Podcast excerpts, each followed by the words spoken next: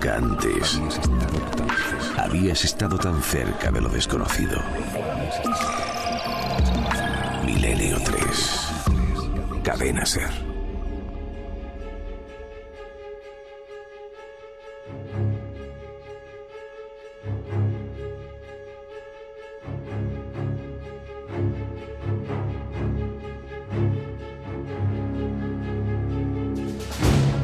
3 y 7 minutos, la nave milenaria radiofónica que ya está aquí de nuevo y disfrutando siempre de la comunicación en vivo con todos vosotros, haciendo pues ese serano, esa hoguera colectiva, ese cuento radiofónico impulsado a través de los cinco continentes. En el fondo somos la tribu acudiendo a la llamada, la tribu que quiere nutrirse de historias que habitualmente pasan desapercibidas en la vorágine. ¿Por qué hacemos caso? Y yo creo que nos ocurre a todos, ¿por qué perdemos en ocasiones tanto tiempo con lo trivial, cómo la información que fluye por el mundo nos hace perder horas preciosas con lo trivial y a veces lo que realmente tiene un mensaje, a veces lo profundo, incluso lo iluminador para nosotros mismos, lo que nos enseña cosas, a eso le prestamos poca atención. Todos tenemos que pelear en esa constante vorágine de estar siendo atravesados por informaciones mil por segundo. ¿Qué elegir? ¿Con qué quedarse? ¿Dónde está lo esencial? ¿Dónde está lo que nos aporta algo? En esa batalla estamos, amigos. Y no sabemos si aporta o no, pero no queremos que se olvide la historia, no queremos que os olvidéis vosotros, porque en Murcia, evidentemente, también la información oficial pondrá un casco de silencio en torno a la verdad o no. Es posible que la información oficial sea la certera en este caso, que hay unas palomas como otras muchas casualidades que han dejado de volar y no tengan nada que ver con el HUM. Pero yo entiendo a esos vecinos que curiosamente, y esto lo repito porque es importante, desde diferentes fuentes y a través de ese fenómeno que es Internet y que es Twitter, llegaban al mismo tiempo personas grabando en tiempo real el mismo sonido. Por lo tanto, bueno, es difícil eso de simular, aunque todo se puede simular. Es un sonido diferente, es un sonido no tan fuerte como el de Cádiz, en mi opinión, hay que amplificarlo, es como una especie de motor lejano, pero lo que sabemos hasta este instante, nuestro compañero Carlos Largo sigue obteniendo datos sobre el terreno, es que muchos eh, amigos y amigas de Murcia que dormían plácidamente se despertaron repentinamente, de nuevo lo mismo, y una especie como de, de motor apagado se escuchaba en toda la ciudad. Mucha gente alzó la vista al cielo, como ocurría en Cádiz, intentando buscar al Mm, emisor de esas ondas desconocidas. Y la misma sorpresa, y quizá las mismas caras, no se sabe de dónde viene. ¿Queréis que lo escuchemos? Vamos allá. Eh, a ver qué interpretáis vosotros, amigos. Ya sabéis que hay vías de contacto abiertas siempre. Nave del Misterio, nuestra casa en las redes sociales y no hay otra, del programa y nuestra. Mm, Nave del Misterio, con Guillermo Lino y Diego Marañón y milenio3 con número arroba para vuestras opiniones y sobre todo, como siempre, si podéis ayudar a nuestro compañero Carlos, como siempre hacéis con todos los reporteros, con información fresca, porque quizá tengáis otros datos. En Murcia, de momento, hace nada, se graba esto y a ver qué escuchéis vosotros.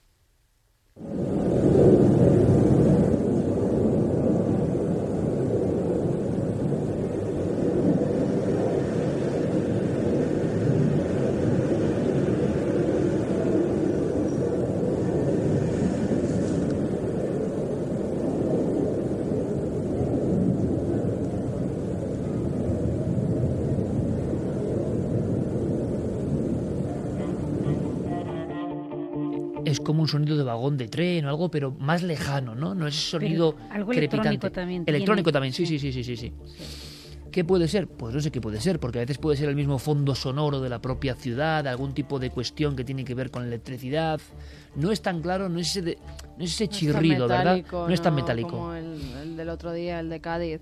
a mí me parecía más como más de fábrica. Mar Ah, bueno, dices algo más, sí, más como, como natural, quizá. La gente hablaba como de, un avión, eh, un F-5, uno de estos aviones cuando de repente rompen la barrera del sonido y... Como un bramido del aire, más que... Eso es, y que incluso parecía un trueno, pero prolongado en el tiempo. Lo que ocurre es que la grabación no, no se capta exactamente igual que se escuchaba en el momento. Pero sí que debió llamarles la atención porque, como decías al principio, en Twitter es mucha la gente que empieza a escribir eh, que hay un sonido muy extraño en toda la ciudad. Sí, algo que no es convencional y que llama la atención como en Cádiz. Hmm. Ahora, claro, sea lo que fuere, a través de las redes sociales es curioso. Es el primer medio, esto está cambiando y ha cambiado evidentemente, donde uno puede enterarse de un fenómeno en, el tiempo en que está transcurriendo. También cuidado. También con los ha habido un temporal por toda la problemas. zona de, eh, de sur de Alicante y Murcia, tremendo, granizadas. eh, Incluso igual hay algo atmosférico ahí, ¿no? Unos cambios. Bueno, sea como fuere, algo que sorprende. Claro, también ahora, con la fama que se está dando al, al ham, y somos culpables también de eso, cualquier sonido no ordinario y que suene un poco así raro, se va a tomar como ham, ¿no?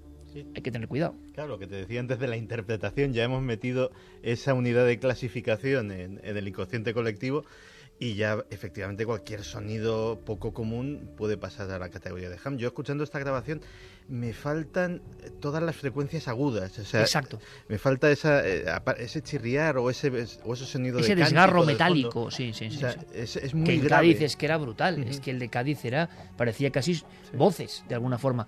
Pero eh, también había otro arquetipo que se ha convertido en moderna imagen del misterio, porque el ham sería esos misterios que en los libros de 15 años antes no aparecen en ningún sitio. O sea, se incorpora también las muertes masivas de animales. ¿Cuándo en el mundo del misterio se había hablado de muertes masivas? Pues desde el inicio de 2011-2012, cuando en varios pueblos aparecen los pájaros muertos. Ahora lo ven las personas y lo interpretan muchos con el propio Ham, pero parece que hemos encargado, claro, ese trabajo de intentar trazar paralelismos y como siempre honestos. No hay ninguna. Yo pensaba, ¿se relacionó en Estados Unidos? ¿Se grabaría el hum o el ham en aquel momento con las muertes masivas de pájaros? Pero no. No, no parece que, que exista esa relación en principio, ¿no? Por la información que he manejado. Y, yo creo que, bueno, pudiera ser que quizás no se ha, no se ha establecido esa relación porque a lo mejor tampoco en ese momento se ha, eh, se ha interrelacionado. Eh, hablamos de un fenómeno que es relativamente nuevo, el tema, mm, me refiero al de Ham, Es que tiene un par de años nada más. Aunque hay algún, como decíamos, algunos eh, Sí, sí, sí, casos sí. eh, antiguos, de antigüedad y tal, pero, pero claro, es algo que todavía un poco desconocido incluso hasta para la propia casuística, ¿no? Bueno, vamos a ver si recogemos hoy, es posible, informaciones, porque siempre será bueno llegar un poco más allá. La hipótesis oficial, envenenamiento, y seguramente en este caso sea así. Pero claro, vaya espectáculo. O sea, uno va por una plaza de la zona vieja de Murcia y se le empiezan a caer las palomas encima, y es que tiene que quedarse, tiene que quedarse con cara de póker como poco. Y si encima, en la ciudad, está el rumor de que se ha grabado ese sonido, es lógico que se interrelacione. A ver si descubrimos, ¿no? A ver si las brumbas no se ciernen sobre esta historia y descubrimos algo más. Lo que vamos a descubrir en un rato, ahora mismo, en, un- en una porción de esa columna de Santiago Camacho tan especial, para luego ir a otras historias, es el Hangar 18. Se ha hablado muchísimo de esta eh, instalación secreta, secretísima, pero seguro que vamos a aprender, vamos a visualizarla mucho mejor con la columna hablada de Santiago Camacho.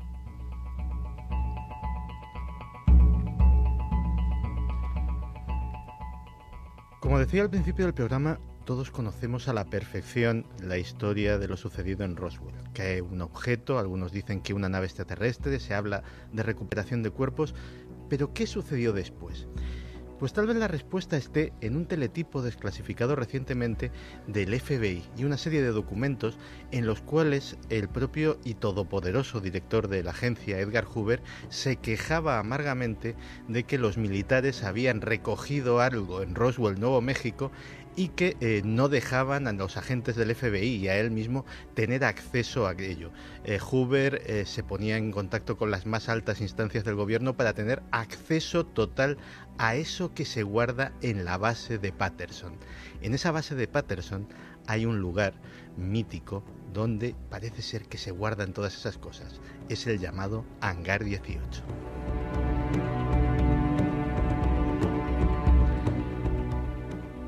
Durante muchos años el hangar 18 ha sido un mito dentro de la ufología. Era un hangar más dentro de la base de Wright Patterson en Dayton, Ohio, eh, una de las bases más importantes de la defensa aérea estadounidense, una de las más grandes, tiene 22.000 hombres trabajando en, su interior y eh, prácticamente pues no había o no se conocían testimonios de lo que sucedía hasta, hasta nuestros días.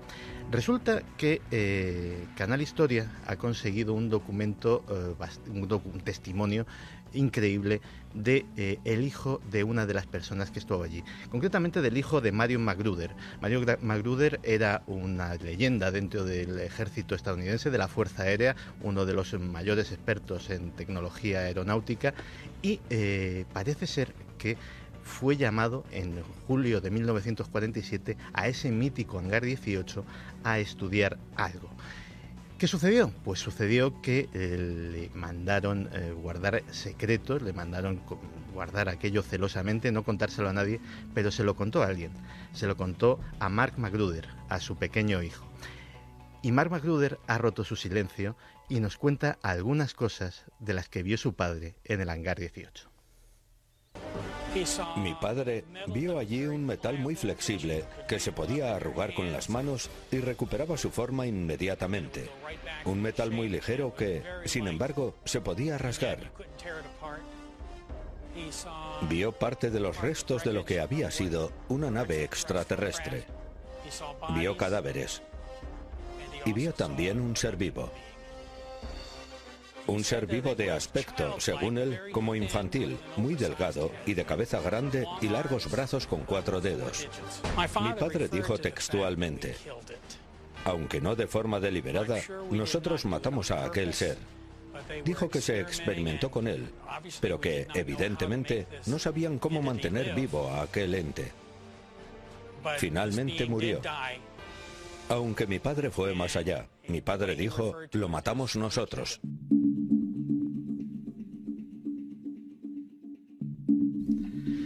Lo matamos nosotros. Eh, una frase muy fuerte y un secreto posiblemente de los más duros de mantener durante mucho tiempo. Y durante mucho tiempo lo mantuvo Mario Magruder. Fue cuando ya era un anciano, cuando finalmente en sus últimos días, como algunas de las personas, que no es el único testimonio que hemos recabado, pero sí por lo menos es el único que vamos a, oír en directo, eh, como algunas de las personas que trabajaron allí, cuando ya llegan a cierta edad, cuando ya se ven en el umbral de hacer el último viaje, pues piensan que no tienen nada que perder. Así lo contaba el hijo de Marion Magruder. Le dije, papá, ¿no crees que ya es hora de que nos digas lo que sabes? ¿De compartirlo con nosotros? Él me respondió entonces que se trataba de un secreto terrible. Terrible por tener que cargar con él toda una vida, por tener que ocultárselo no solo a los suyos, sino al mundo entero. Nunca he contado esto en televisión y me cuesta hacerlo ahora porque quiero mantener la honra de mi padre tan limpia como él la mantuvo siempre. Pero también es muy importante para mí que se sepa que digo la verdad, una verdad sobre la que mi padre no albergó nunca la menor duda. Él tan solo quería que sus hijos supiéramos que no estamos solos.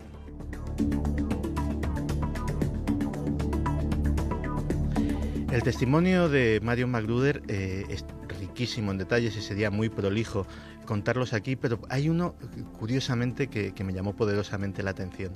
Los cadáveres de aquellos, seres, de aquellos seres tenían un intenso olor a pescado podrido. Era una de esas sensaciones, eh, sensaciones eh, que no se, no, se le, no se podía despegar de ellas. Había, era un olor que era más allá de la podredumbre, era algo que posiblemente no era de, esta, de este planeta. Pero no ha sido el único garganta profunda. El capitán Robert Collins trabajó durante años en eh, la base de Wright Patterson conocía la existencia, por ejemplo, de una intrincada y extensísima red de galerías subterráneas y también habló para el documental de Canal Historia. Todas mis fuentes de información lo corroboran. Todo el cuerpo militar que ha trabajado aquí durante todo este periodo les dirán que ese material estaba aquí. Piezas y secciones completas de la nave. E incluso cadáveres fueron traídos hasta aquí. Iban llegando cadáveres con regularidad tras diversas colisiones desde la ocurrida en Roswell.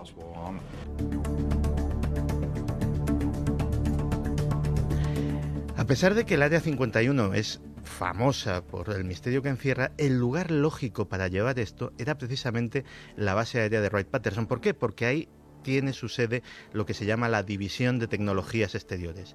En la División de Tecnologías Exteriores es donde se eh, analiza, se prueba todo el material enemigo o de otras potencias que eh, puede eh, conseguir los Estados Unidos. Por ejemplo, durante toda la Guerra Fría funcionó lo que se llamaba el proyecto Mandast, el proyecto Polvo Lunar. El proyecto Polvo Lunar mandaba a funcionarios, a soldados de la base Wright-Patterson a cualquier sitio del planeta donde hubiese caído algo del espacio, fueran basura espacial, fueran restos de un cohete o de un satélite soviético, fuera un meteorito no identificado, allí se presentaban, desplegaban todo un operativo absolutamente, absolutamente sofisticado, se llevaban aquel material a Wright Patterson, posiblemente a ese hangar 18, y allí lo que fuera piedra, tecnología, metal, era analizado. Si, por ejemplo, eh, sabían que se estrellaba un avión eh, soviético, un MiG, eh, en algún sitio, por ejemplo, en el mar, donde pudieran acceder a él, movilizaban a la Marina y conseguían los restos de ese aparato. De hecho, consiguieron, sin tener muchas veces los aviones originales, en Red Patterson se llegaron a fabricar copias exactas de todos los modelos de MiG que tuvo la Unión Soviética durante la Guerra Fría. Copias que luego eran llevadas precisamente al área 51, donde se lleva, hacían, eh, donde tenían lugar los vuelos de prueba para ver qué capacidades aerodinámicas tenía aquello, cómo se podían utilizar y cómo adiestrar a los pilotos norteamericanos para combatir a esas aeronaves. Pero de todos los gargantas profundas que ha habido durante estos años, eh, posiblemente el ufólogo Leonard Stephen eh, consiguió acceder a una de las más curiosas. Se llamaba. June Crane era una modesta mecanógrafa, pero claro, todos aquellos documentos eh, clasificados de alto secreto, alguien los tenía que mecanografiar en aquella época en que no había faxes, en que no había ordenadores y todo dependía de copias con papel carbón eh, que eran distribuidas manualmente. Y Jung Crane, gracias a esa calidad de, eh, de, mecanógrafa, accedió a secretos increíbles y corroboraba todo lo que hemos estado escuchando. Corroboraba la existencia no de una nave, sino dice que de tres no de un cuerpo, dice que llegó a ver hasta 15. Y a mí lo que más me ha llamado la atención del testimonio de Jung Crane, que falleció eh, antes de, la década del 2000, era eh, las razones que daba para hablar. Decía, mire usted, tengo 72 años, ¿qué me van a hacer? ¿Me van a meter en la cárcel? ¿Me van a pegar un tiro? ¿Voy a desaparecer de la noche a la mañana? A mi edad puedo perfectamente con eso.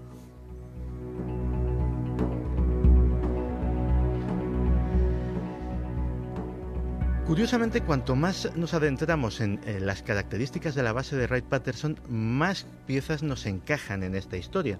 Por ejemplo, el hecho de que Wright tiene las instalaciones más punteras de los Estados Unidos para el estudio forense de antropoides, un auténtico laboratorio en el que el pretexto oficial es que allí es donde se diseccionan, se investigan los monos, los primates que se utilizan en pruebas de vuelo, etcétera, etcétera, para ver pues los efectos de la altitud, los efectos de las bajas temperaturas, los efectos de la falta de gravedad y ver cómo afecta a los órganos pero evidentemente son instalaciones lo suficientemente extensas y lo suficientemente sofisticadas para hacer un examen forense detallado de cualquier ser, de cualquier animal o de cualquier ser no terrestre que cayera en sus manos.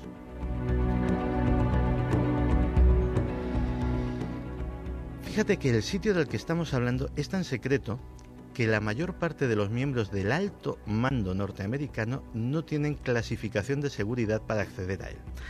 Hay eh, otro testimonio muy curioso porque tuvo lugar en uno de los programas de más audiencia de los Estados Unidos, el programa de entrevistas de Larry King, eh, y que el protagonista era ni más ni menos que un senador de los Estados Unidos, Barry Goldwater, senador de eh, Arizona. Barry Goldwater estaba siendo entrevistado por Larry King y surgió esta anécdota. En su calidad de senador, visitó la base aérea de Wright Patterson. Y el general que le hacía de guía, se llamaba Curtis LeMay, eh, pues le estaba enseñando las instalaciones y entonces dijo, oye, yo soy senador de los Estados Unidos, tengo derecho a preguntar más o menos lo que quiera, a fin de cuentas represento a los contribuyentes. Dice, bueno, ¿y esto de, del hangar 18 es verdad? Eh, ¿Puedo visitarlo? Y eh, para su sorpresa, el general LeMay, que había sido absolutamente cortés y absolutamente educado hasta ese momento, prácticamente montó en cólera y le dijo, no, usted no puede acceder a ese lugar. Es más, nunca más vuelva a preguntar por tal sitio. Eso lo dijo el propio senador en la entrevista con Larry King.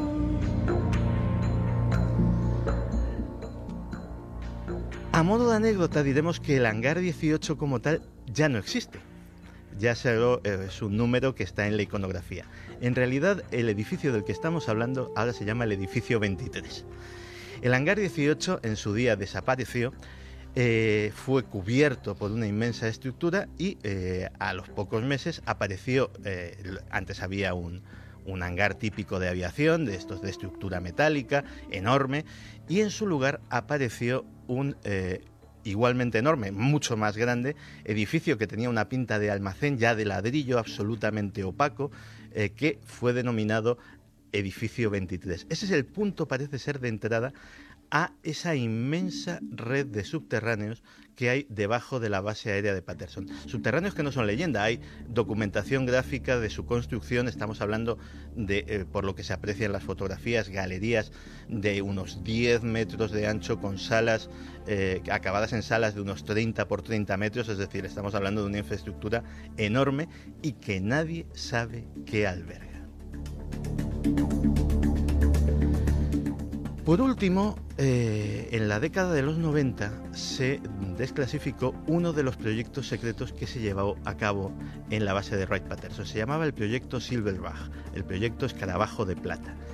El escarabajo de plata, y están, eh, yo creo que se podría acceder eh, a, a través de internet, porque ya, insisto, no es ningún secreto, son una serie de planos increíblemente detallados de un platillo volante, un monoplaza de unos 10 o 15 metros de eh, diámetro y que eh, algunos dicen que voló en la propia base eh, aérea de Patterson y otros dicen que nunca pasó de la mesa de dibujo.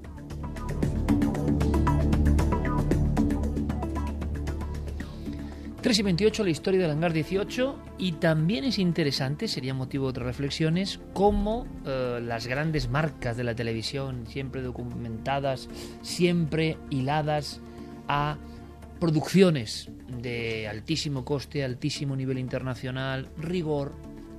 Es curioso, pero estas cadenas norteamericanas o canales multinacionales no hacen más que sacar temas de misterios, incluso misterios muy bizarros, misterios mm, con programas. A mí me preguntan mucho por programas concretos donde siempre pasa de todo y yo no digo nada más, no digo nada más, pero es cierto como em, están en el inconsciente colectivo, evidente.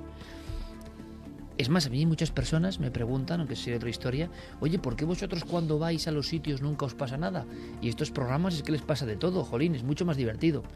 Y yo digo, sí, segurísimo, es mucho más divertido.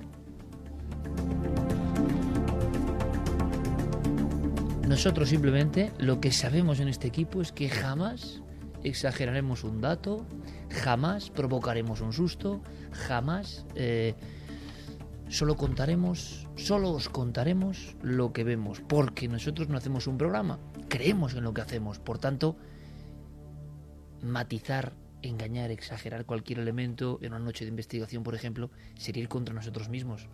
Y eso lo sé yo y lo sabe todo el equipo. Y yo no estoy diciendo nada más, simplemente que es curioso. Será que algunos tienen mucha suerte y que siempre que van a los sitios pasan cosas. Fantástico. Pero también, en el buen sentido lo digo, ¿eh? que las grandes multinacionales de la producción televisiva mundial, que siempre han estado muy alejadas de estos temas, estén cubriendo sus parrillas con temas de misterio puro y duro, sorprendente. Mira, con lo que no se puede competir, eh, no sé si les pasan muchas o pocas cosas a los de estos programas, pero cachas, lo que se dice cachas están, o sea, nosotros no tenemos ahí ningún punto de competencia.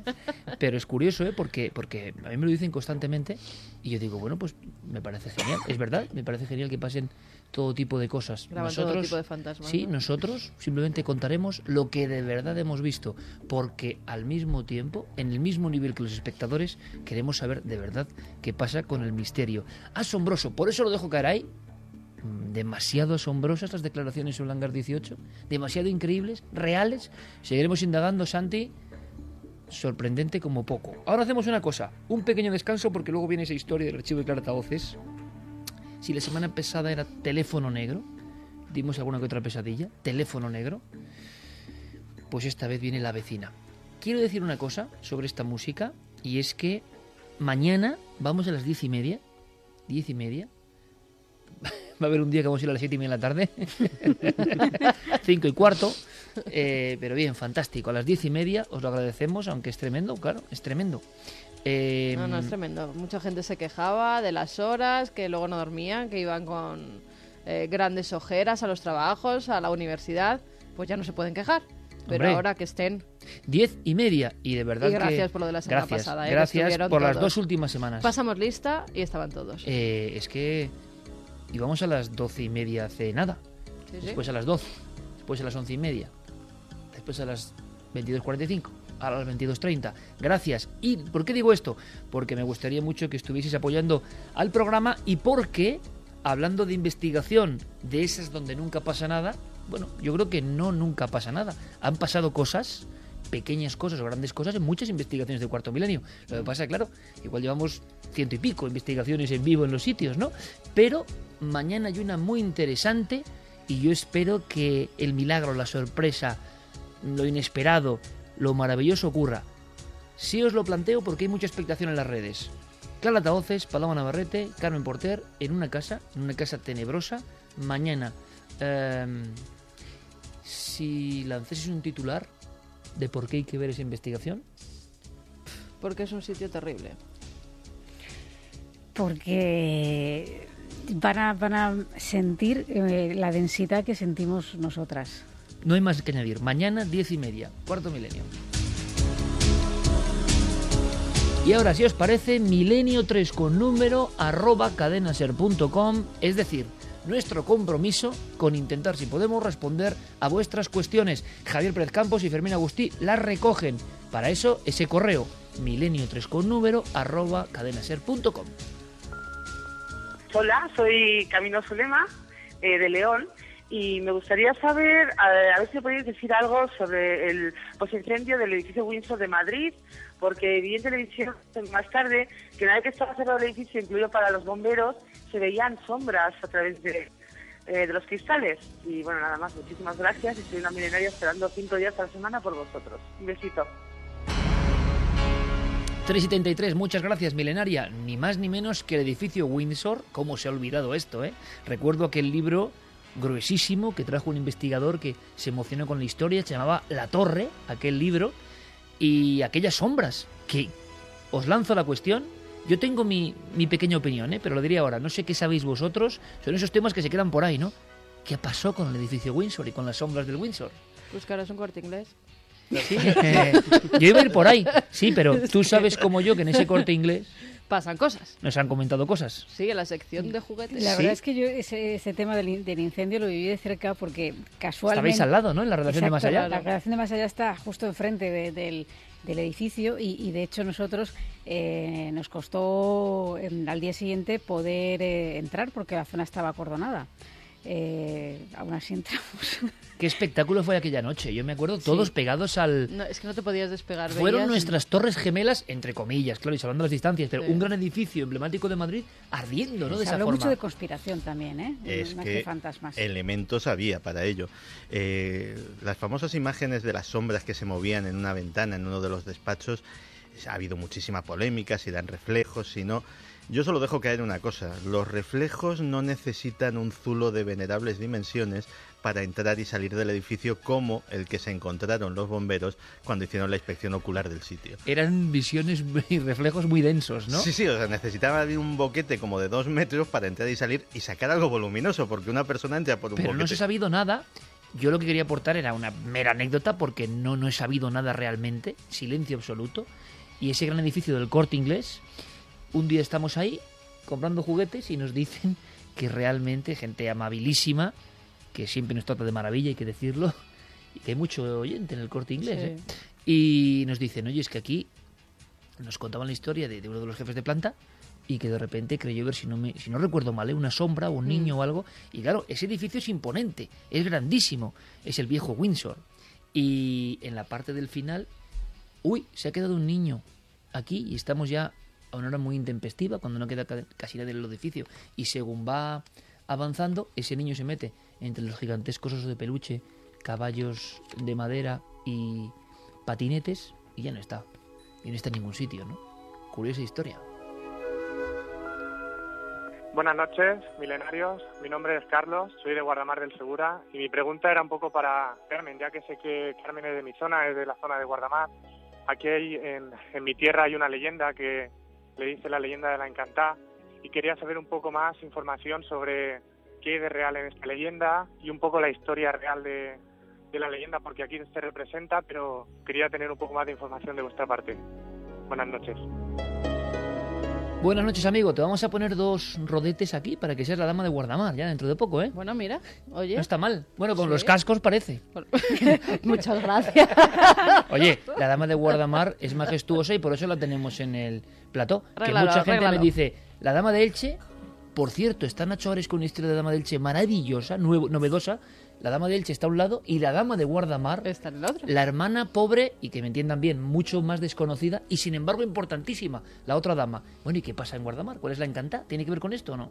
No, no tiene nada que ver. Eh, la Encantada es una leyenda que dice que en Guardamar se te aparece a las orillas antes la desembocadura del río Segura, ahora han construido. Eh, pues en una noche, cuando una mujer se te acercara vestida de blanco, creo que era la noche de San Juan, se te acercara vestida de blanco, ella te iba a llevar hasta las orillas del río Segura. Entonces tú la tenías que lavar los pies. Te iba a pedir que la lavaras los pies porque así se desencantaba, volvería a la vida. Decían que era la hija de un eh, rey musulmán que había querido mantener relaciones con alguien que no era musulmán O sea, y que es se la eterna escapó. historia de la mora encantada, que se repite en diferentes zonas de España, ¿no? Exactamente.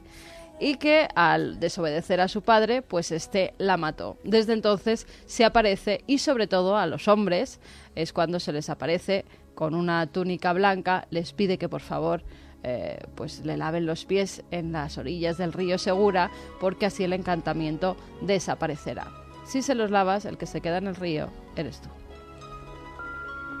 Buenas noches, soy Gustavo da Silva y llamo desde Lloret de Mar. Escuchando el programa de hace varias semanas sobre crímenes rituales, recordé el caso de la Catedral de Jaén, aquel cadáver de un hombre desnudo tendido en el suelo, cubierto por plumas y excrementos de ave. En el reportaje de Pablo Villarrubia para Cuarto Milenio, donde intervinieron Juan Eslava Galán, eh, Lorenzo Fernández y el doctor Cabrera, se plantearon varias hipótesis.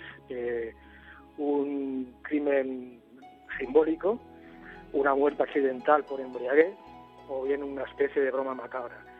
Eh, ¿Sabéis si la investigación policial o la periodística llegó a alguna conclusión? Gracias por todo y feliz año. A este amigo solo le digo que, que igual tiene que fichar por Milenio, porque madre mía, vaya crónica, qué bien estructurada, qué análisis de datos. Sois auténticamente maravillosos. Yo creo que esto, yo personalmente creo que la investigación no llegó a nada. Que se cabrearon un poco con nosotros, los policías de Jaén, porque, hombre, Iker, ¿cómo decís que esto era misterioso y lo sigue siendo? Y creo que es que no han resuelto nada. Santi, no sé si tienes más datos, ¿tenéis más datos alguno? Eh, No, no, en absoluto. O sea, de hecho, eh, lo que ha hecho el oyente muy bien es resumir las hipótesis que se barajaron en, en su momento. Había eh, una serie de elementos, las plumas, el, el calzado perfectamente colocado. Mm, había una serie de cosas que no encajaban en, en una muerte occidental tal cual, digámoslo así, pero, pero realmente, vamos, ninguna de esas hipótesis ha podido ser comprobada. No sabemos si efectivamente fue una muerte ritual, si pasó por allí alguien con una bolsa de, de- de desperdicio Sí, de y- y un palomar y, lo hombre- echó encima. Pero Santi, y el hombre se desnudó solo. Claro. Es que un hombre desnudado solo, con plumas encima, en un lugar tan esotérico como la Catedral de Jaén, con toda su historia oculta, donde han pasado muchas cosas, y recordado una cosa que a mí se me estaba pasando, que la única grabación o voz que se escucha poco antes de ver ese hombre, eh, de vida un poco difusa, tumbado, mm, con esas plumas encima, con sangre, es, si no recuerdo mal, que es tremendo, ¿eh? Ven aquí, Satanás, que soy tu hermano.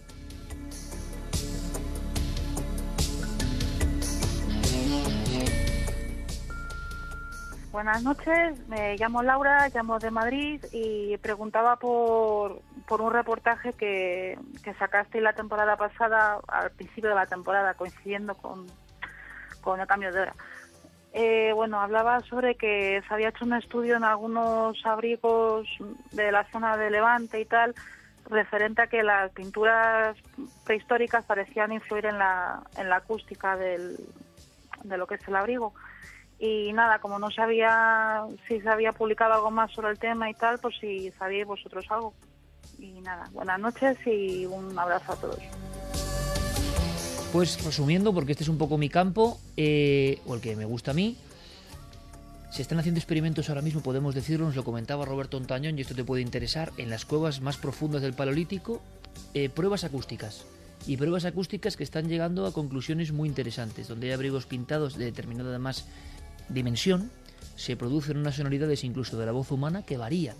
Esto que cuentas tiene que ver con la pintura levantina, que es posterior a las cavernas. Es una pintura que se hace en abrigos y que tiene ya 3.000, 4.000, 5.000 años.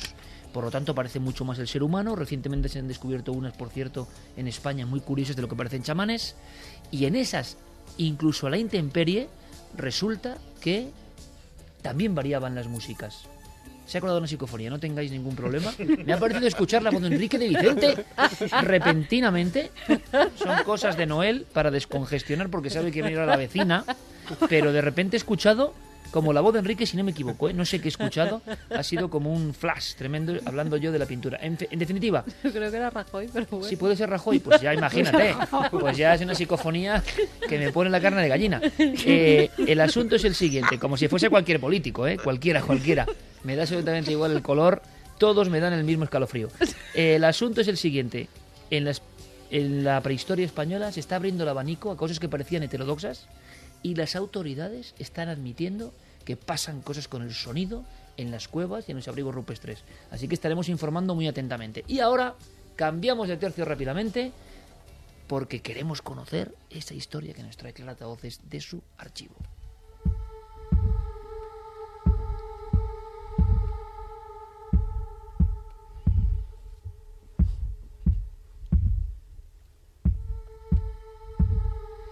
Es una historia quizá breve, clara, porque en este caso no hay documentos sonoros ni falta que hacen, porque era tal el miedo de los testigos que prácticamente todo quedó en silencio. Pero tú has podido recuperar la historia y como yo decía es un guion puro de Chicho Ibañez Serrador. Y de nuevo con el sello del archivo de Clarataoces. Todo absolutamente real, todo investigado, todo el lugar de los hechos. Y una vez más, una casa cualquiera. Es más, me atrevería a decir, Clara, una casa señorial del gran barrio ilustre de Madrid. No una casa cualquiera en este caso, en ese sentido.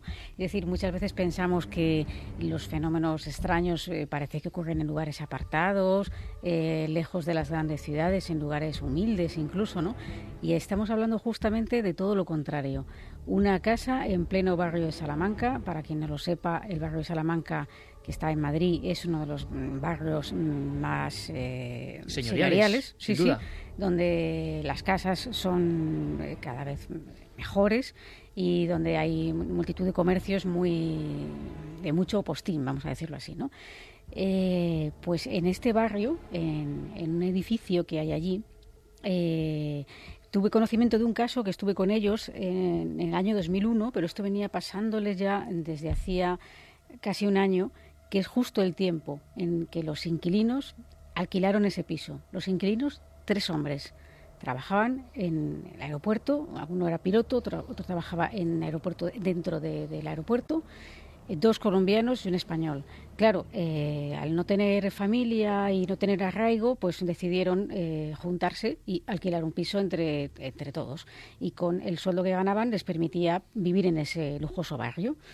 En principio la casa pues parecía, eh, no se le podía pedir más. Eh, y que en un sitio, imagínate, eh, en un sitio con, muy céntrico, con grandes ventanales, luz, la casa estupenda, grande, muy cómodo para, para, ir a cualquier lado, pero no parecían estar tan cómodos ellos en cuanto se trasladaron allí y empezaron a hacer lo que es la vida en la casa, el día a día, ¿no?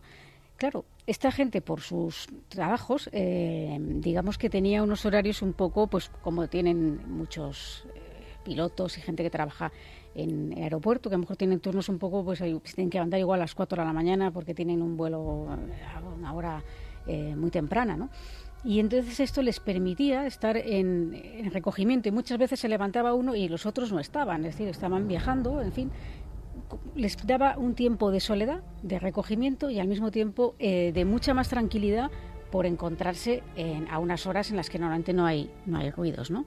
O los vecinos no parecen incordiar demasiado. Sin embargo, eh, algunos de estos protagonistas, que se llamaban Raúl, Miguel Ángel y Mauricio, me contaban que todo empezaba en un pasillo, parece que los pasillos atraen estas cosas, en donde eh, de repente, un día, eh, Miguel Ángel ve una sombra grande, muy grande, de algo corpulento, lo describe así, casi palpable, y en principio, por buscar una explicación, piensa que es su propia sombra. Pero claro, me decía, mi sombra no, no, me, no me rebasa, no me adelanta, no pasa de mí y sigue adelante.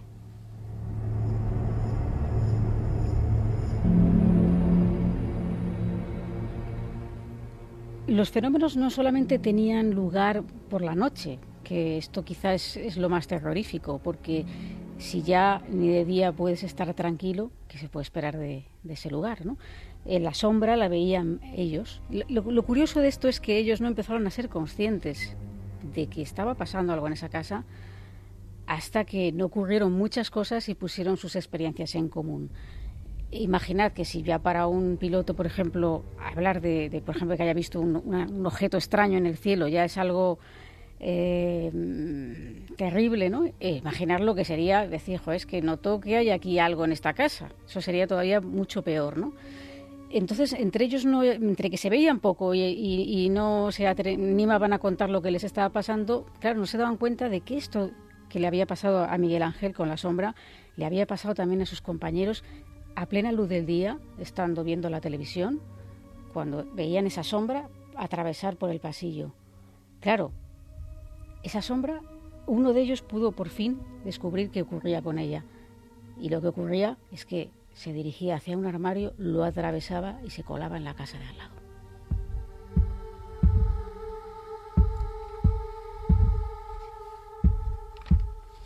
Doy un solo apunte, Clara Taoces, leyendo directamente del cuaderno de campo las anotaciones tomadas en el momento de la investigación.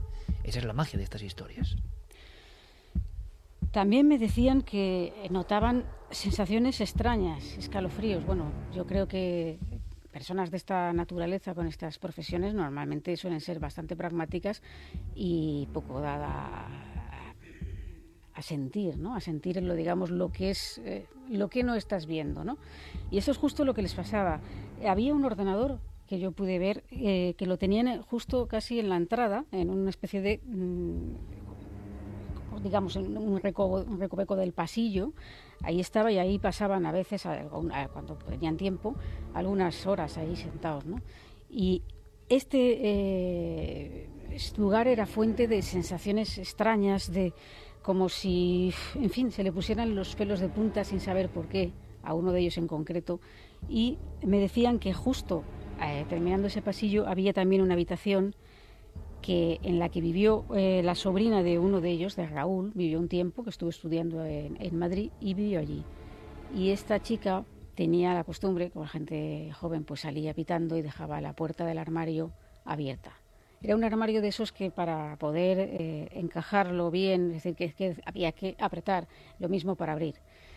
Eh, bueno, esta joven se marcha, ya abandona Madrid y esa habitación vuelve a quedar vacía. ¿Y qué pasaba? Que empiezan a fijarse de que eh, justo ahí esa puerta muchas veces aparecía abierta cuando realmente no había nadie habitando en esa, en esa habitación y había que hacer un gran esfuerzo para abrirla, no era una cosa que se abriera así, por las buenas.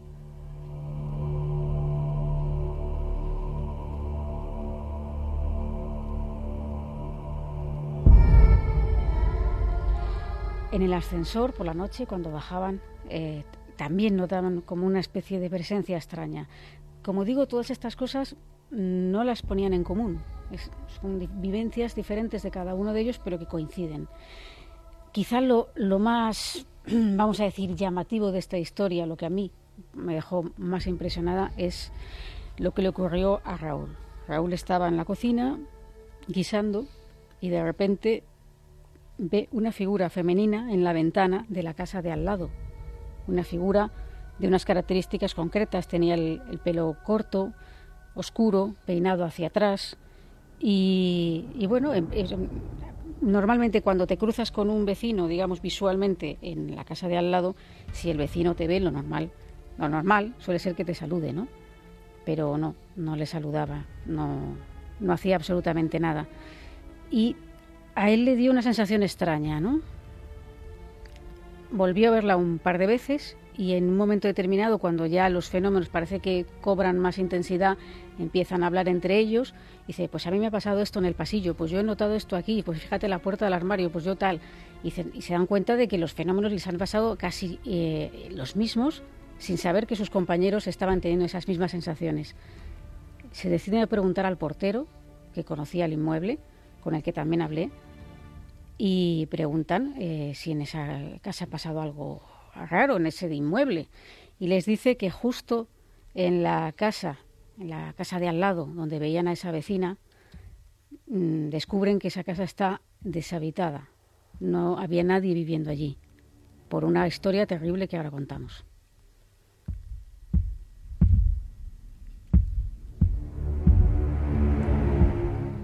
Y le dice, no puede ser, yo he visto a una persona allí, yo he visto a una mujer de pelo corto eh, que me miraba ahí en la ventana.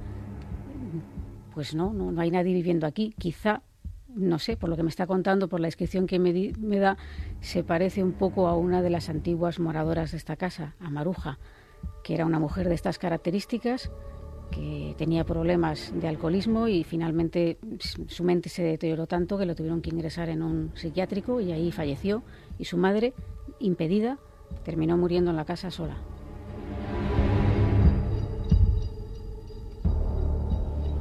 Pero para rematar esa historia, eh, la vecina de abajo de la casa, donde digamos había el conflicto, eh, también decía escuchar el ruido de arrastrar de muebles, de somiers, como si alguien estuviera haciendo una mudanza o trasladando muebles de allí. Pudimos entrar en la casa y puedo asegurarte, Iker, que no había ni un solo mueble, ni un somier, ni nada que pudiera generar esos sonidos.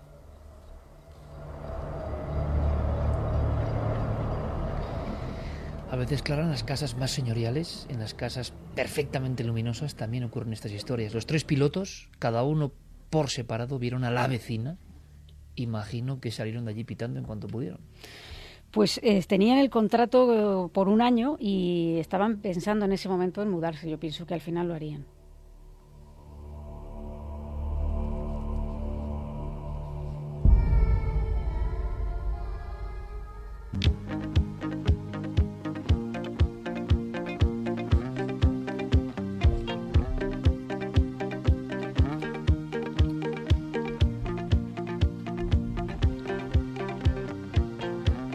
Archivo de Clara Taoces, con los cuadernos originales. Ya deja sin dormir a varios. Sí, menos mal que ponemos un poquito ahora de oxígeno, un poquito de buen rollo, un poquito de luminosidad con nuestro himno milenario ya, Michael Field, North Star Platinum.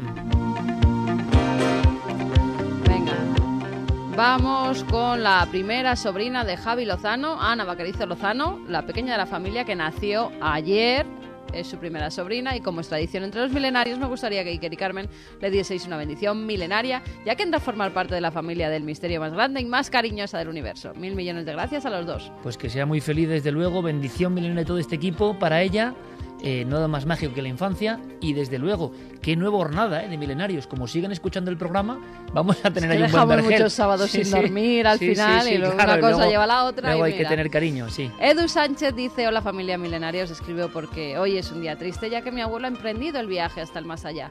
Me gustaría que le dieseis las bendiciones milenarias porque mi padre y yo somos oyentes desde siempre. Trabajaban en ambulancias de Córdoba y mi abuelo fue socio fundador son grandes oyentes allí en sus noches de trabajo y hemos pensado que se merecía ese homenaje. Gracias de corazón y buenas noches. Yo estoy seguro que nos está escuchando, como tanta buena gente, hacia la luz, al fin libre. Ahora estará aprendiendo, estoy convencido, muchos misterios que en la vida nosotros mismos le contamos. Él ya sabe la respuesta. También Carlos nos escribía, eh, nos decía, hola milenarios y queridos amigos, quería compartir con vosotros la experiencia dura que he vivido hoy sobre las 10 de la noche. Mi padre, quien luchaba contra un cáncer, fallecía a mi lado de manera tranquila y sosegada. Espero de corazón que viaje a las estrellas o al otro lado, donde los buenos descansan. Siempre decía, ¿qué razón tienen estos chicos de Milenio 3? No hay que tener miedo a los muertos o a lo desconocido, sino a los vivos, que estos últimos sí que dan miedo. A su vez, y desde el otro lado del mundo, en el Líbano, mi esposa, con los niños, gosh. Los cuales no pudieron acompañarme en el viaje a España por lo inmediato del empeoramiento de mi ser querido, me decía que a la misma hora, teniendo en cuenta que Beirut es una hora más, coincidiendo con el inicio del viaje de mi padre al otro lado, mis dos hijos, Carlos y Leticia, de tres y un año respectivamente, comenzaron a llorar angustiosamente sin motivo alguno, despertándose ambos de su sueño, y mi mujer me aseguraba y repetía rotundamente por teléfono que había sido mi padre que había venido a despedirse de ellos justo antes de partir. Mi recuerdo para mi padre, Carlos es jugador de fútbol de primera división, excelente padre y amigo y muy respetuoso con lo desconocido y el misterio en general. Gracias por vuestro programa y compañía cada domingo desde el Líbano. De verdad que hay, mensajes que solo por esto merece la pena haber estado 12 años en esta cadena haciendo radio. ¿eh? Hay mensajes que expresan primero, tan buena gente, tanto cariño, tanto afecto. Eh, si un hijo habla así de un padre, el padre ahora mismo estará escuchando desde algún lugar del universo muy orgulloso. Hoy nos han escrito desde todo el mundo, Iker. Rápidamente. Marvin desde Guatemala. Desde China, un pianista de jazz. Un pianista José de jazz en China. Corchete. Esto es genial. Pues que dice que va a estar por allí tres meses, que está ahora en Xixi, en la ciudad de los leones, pero que nos seguirá escuchando. Oye, que nos cuente cosas, puede ser un buen cronista, ¿eh? Desde China. Alejandro Carcanagües, que nos escribía desde San Antonio de Béjar, en Texas. Jimmy Romero, desde Ecuador. Michi Bermúdez nos dice que nos escucha desde Costa Rica. Fernando Turnil, desde Guatemala. Desde Quito, Ecuador, Jess Cabezas y Jennifer Piña, desde Venezuela. En fin, una pequeña Se ONU, ¿no? uniendo. Una pequeña ONU. Me, me ha emocionado, Totalmente. me ha emocionado mucho ese mensaje, ¿eh? De un Sí. hijo a un padre, me ha emocionado, ¿eh? Eh, un poco el tránsito y sobre todo que impresiona mucho que eran oyentes nuestros, que son oyentes nuestros, estamos convencidos y que le parezca locura esto que digo, pues me da lo mismo. Eh, porque al final vamos fraguando esa sensación. ¿Cómo no vamos a estar interconectados? Si la física, la física, en su vanguardia máxima, está demostrando que todo es un poco de hilazón. Todos estamos unidos en esta comunión. Gracias Fermín, gracias Noel Calero como siempre, gracias Santi, hasta mañana a las diez y media. Mañana a las diez y media y yo pensando en mudarme a un loft para evitar los pasillos de Clara. Clara, que disfrutamos un montón. Gracias compañera por subirte a esta nave. Gracias a vosotros. Javi, hasta la próxima aventura. Mañana Mañana a diez y media y además eh, desempolvamos un documento histórico del misterio también. Oye, en el lugar donde se bautizó a Isabel II pasó algo increíble de película y Javi ha encontrado los documentos. Mañana lo vemos en Madrigal de las Altas Torres. Carmen. Bueno, anda que no he estado yo por allí. Pregunta por el panadero de Madrigal, ya verás. Bueno, ha sido un placer, como siempre. Sed muy felices, pasad una buena semana. Qué mensajes más hermosos, qué bonito es recibir ese afecto, de verdad. A ver si os correspondemos con toda esta radio durante tantos años ya. Hasta la próxima semana, amigos. En siete días aquí, mucho más milenio.